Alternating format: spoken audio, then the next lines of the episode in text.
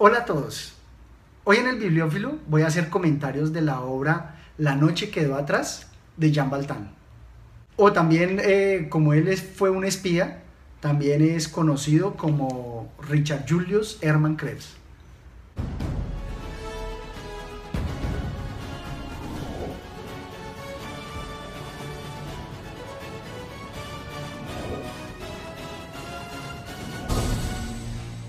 Esta es una obra trepidante, está llena de emociones, está llena de datos históricos y en ningún momento nos aburrimos. La obra nos cuenta de la vida de Jean Baltán en la época entre guerras, desempeñándose como un miembro del Partido Comunista.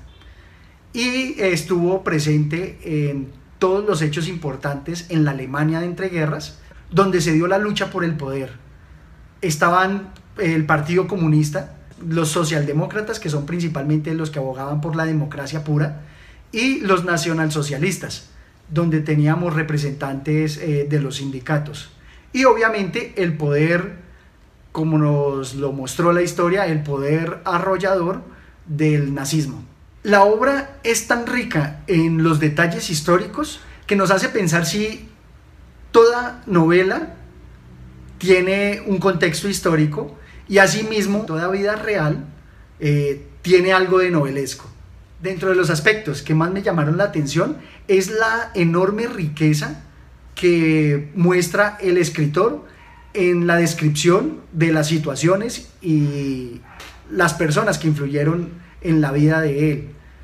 Creería que como espía y su formación dentro del Partido Comunista eh, le dio las herramientas para perfilar muy bien a las personas y de esta manera aprovechó esos conocimientos para utilizarlos en la literatura. A medida que nos adentramos en la obra, eh, nos cuenta detalles de cómo se organizan dentro de las manifestaciones todos los hilos del poder, cómo ellos logran eh, manejar a las masas, prometiéndoles unas cosas eh, generando discusiones en otras dentro de los mitines políticos que ellos desempeñaban, como toda la participación de los distintos elementos casi que está planeada.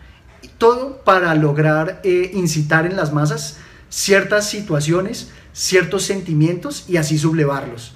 Los del Partido Comunista eran muy buenos en lograr esas actividades, pero lo vemos en la historia que el equipo de los nazistas encabezado por Hitler, fueron muchos mejores en estas técnicas.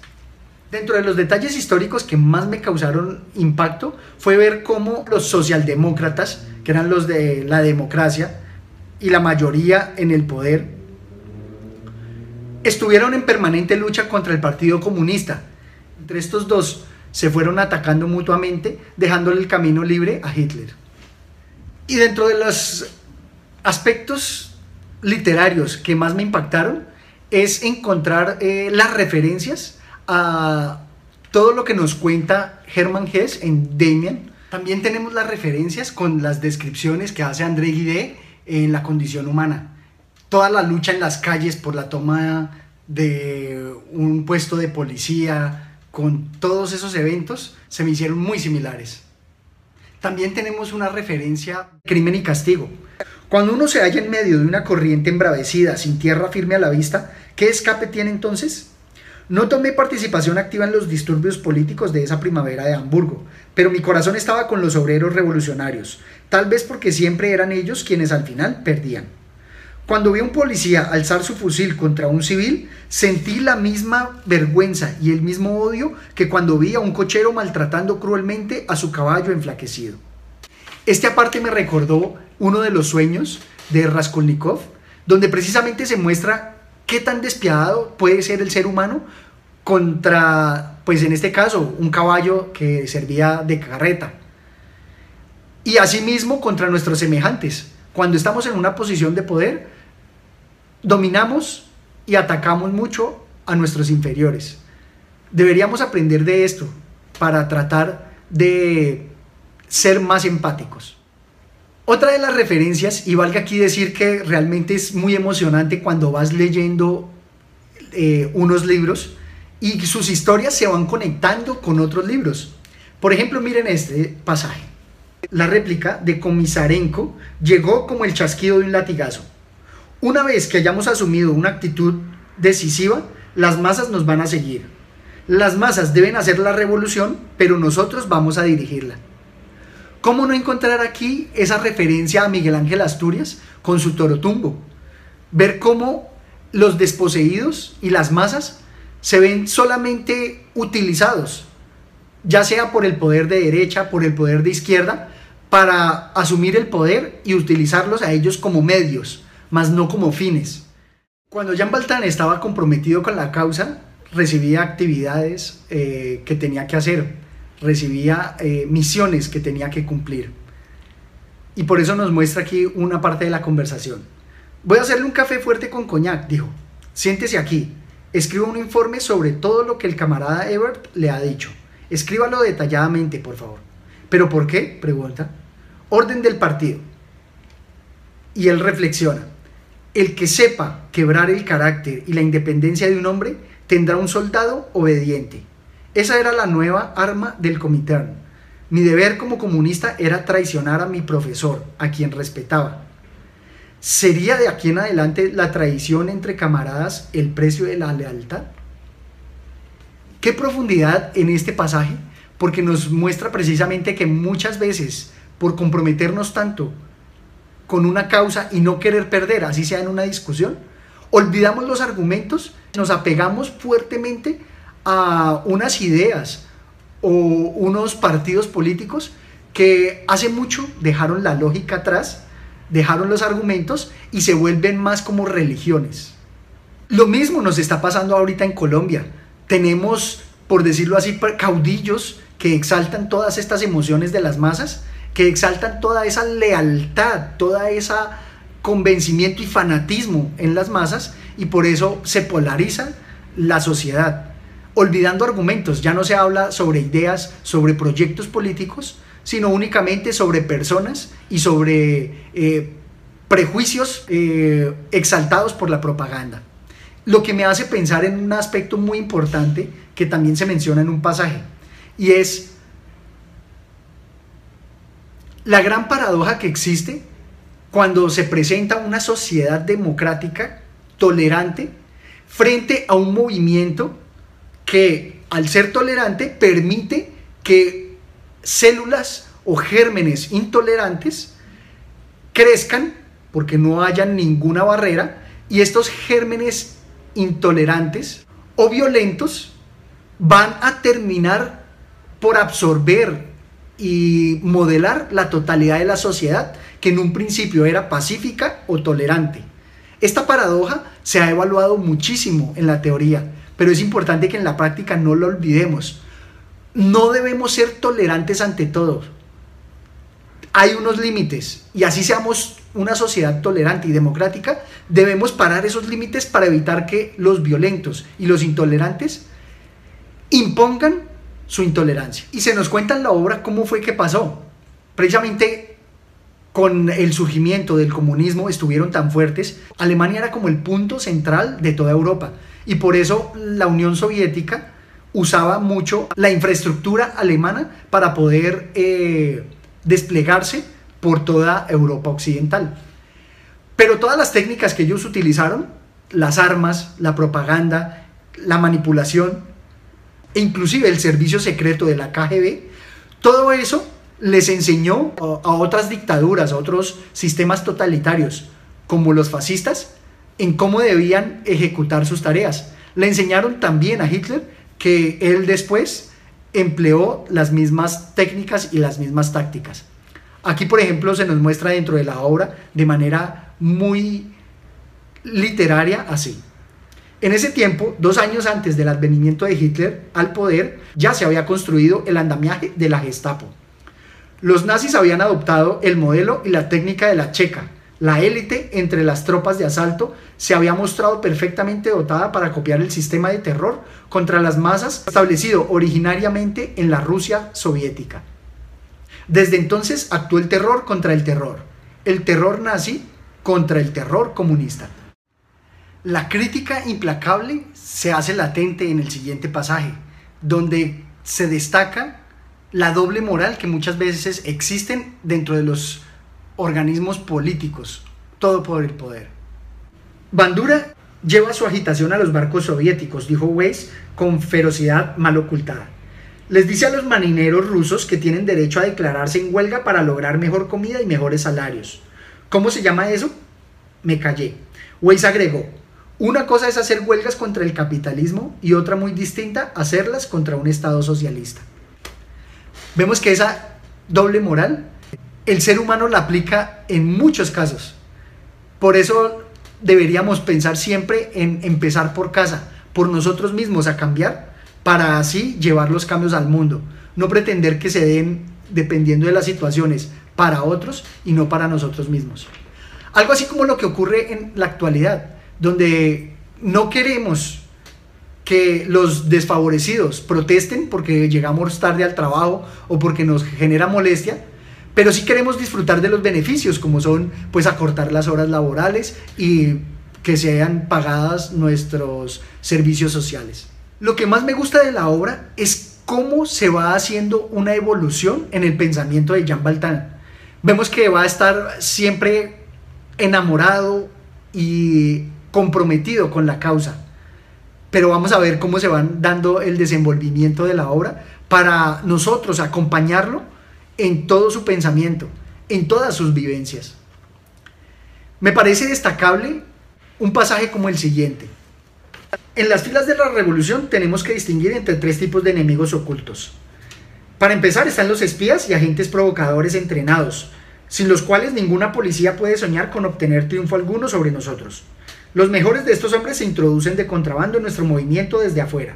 El resto se recluta entre los afiliados débiles e inseguros que han tropezado con el partido por error. La segunda categoría son los saboteadores y perturbadores de las campañas y de la unidad del partido. Y después están aquellos que aceptamos como revolucionarios sinceros, en quienes ponemos nuestra confianza y a quienes honramos con importantes responsabilidades, pero que juzgan conveniente traicionar nuestra confianza en su provecho personal. Estos individuos del último grupo son los más peligrosos y despreciables. Son los pegajosos filibusteros que venden las vidas de nuestros camaradas por dinero, que roban y saquean y emplean la extorsión, que indagan nuestros secretos para rematarnos al mejor postor. ¿Cómo no encontrar aquí en esta tercera categoría a todos los corruptos? Y no solamente aquí, como él lo ve contra el movimiento eh, socialista, porque la corrupción se da en todo lado. Puede ser democracia, puede ser fascismo, puede ser comunismo, pero desde que haya corrupción, ese va a ser el cáncer que va a acabar con cualquier gobierno, con cualquier sociedad. Más adelante nos dice, dije al camarada Dimitrov, continuó Samsin, si usted echa a toda la gente inteligente que no es dócil y toma en su lugar solamente a idiotas obedientes, va a arruinar con toda seguridad al partido. Si eliminamos las diferencias, si eliminamos las argumentaciones y el pensamiento crítico, vamos a seguir como fanáticos a un partido político que puede estar arruinando toda la sociedad. Así estemos convencidos de unas ideas, debemos escucharlas y rescatar en el diálogo lo mejor de ellas. Pero ya dejando de lado todos esos aspectos que son más que todo históricos y referentes a la lucha del poder entre democracia, fascismo y el comunismo, adentrándonos en la parte literaria, me parece magnífico el manejo que hace el autor de todos los temas, ya que enlazado con todo este tema y su amor por el Partido Comunista, él también nos va a rescatar todo lo que tiene como un hombre integral en sus relaciones con otras personas. Nos va a contar aquí su historia de amor con su esposa Firelei. Y dentro de esa historia de amor también nos va a representar de una manera muy shakespeareana todos eh, los obstáculos que existen en su amor. También como, como seres humanos buscamos permanentemente un sentido a nuestra vida. Y por eso nos eh, abrazamos a ciertas causas, a ciertos ideales. Miremos esta parte. Fueron los meses más tumultuosos de mi vida. Me mostraron que aún en medio de la más desesperada derrota, un hombre puede conservar su moral en tanto la convicción de que está luchando por una causa digna continúe viva en su mente. El individuo aislado puede desentenderse de la lucha y hundirse en la desesperación, pero unido a otros proscriptos en un propósito común, reconoce cuál es su sitio, valora sus fuerzas y salva su credo de que la vida tiene un objeto. Continuando con los temas mucho más literarios, me parecen de gran valor algunas escenas memorables, que inclusive eh, se pueden rastrear dentro de la filmografía de Hollywood. Se encuentran en varias de las películas ya más ubicadas hacia la Segunda Guerra Mundial, muchas de estas escenas.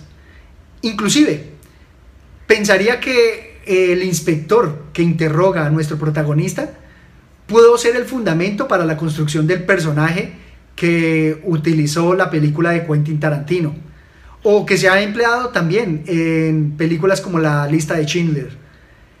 Y cómo no recordar, por ejemplo, una escena que me parece memorable, y es como cuando los espías están eh, tratando de pasar la frontera de Alemania, uno de los agentes alemanes toma los documentos del espía, el documento es un pasaporte americano, y le pregunta si él habla alemán. Él le da a entender que no lo habla, precisamente por ser americano, entonces el alemán lo deja ir. Pero el espía, eh, debido a la emoción, olvida el pasaporte y cuando lo llaman para que recoja nuevamente el pasaporte, le hablan en alemán y él, olvidándose que había contado la historia, que no lo entendía, atiende y es su caída para que los alemanes se den cuenta que es un impostor y que realmente sí conoce el alemán. También tenemos una escena donde el protagonista quiere rescatar a su esposa y como no cuenta con el apoyo político de los altos mandos, recurre a la gente del común de su partido y estos sí le van a prestar toda la ayuda incondicional. También tenemos las escenas de todas las torturas, que son bastante descriptivas, asimismo como de las prisiones. Creo que esta parte es emocionante al límite. Y finalmente, dentro de la capacidad narrativa que quiero destacar del autor, me parece que el final es inmejorable. Es un final que invita inclusive, si no fuera basado en la vida real, que invitaría a construir una secuela. Es un final manejado con tan enorme capacidad literaria que difícilmente otro escritor lo hubiera logrado empeñando toda su imaginación en ello. Realmente me sorprende que no haya una película de este libro. Sería algo muy emocionante. Tal vez se opaca porque prefieren presentar todo lo que hizo Hitler, pero creo que este es eh, como una precuela excelente para cualquier cosa de Hitler. Esto es todo cuanto tenía para contarles y espero que me dejen sus comentarios. Y no olviden suscribirse a mi canal. Muchas gracias.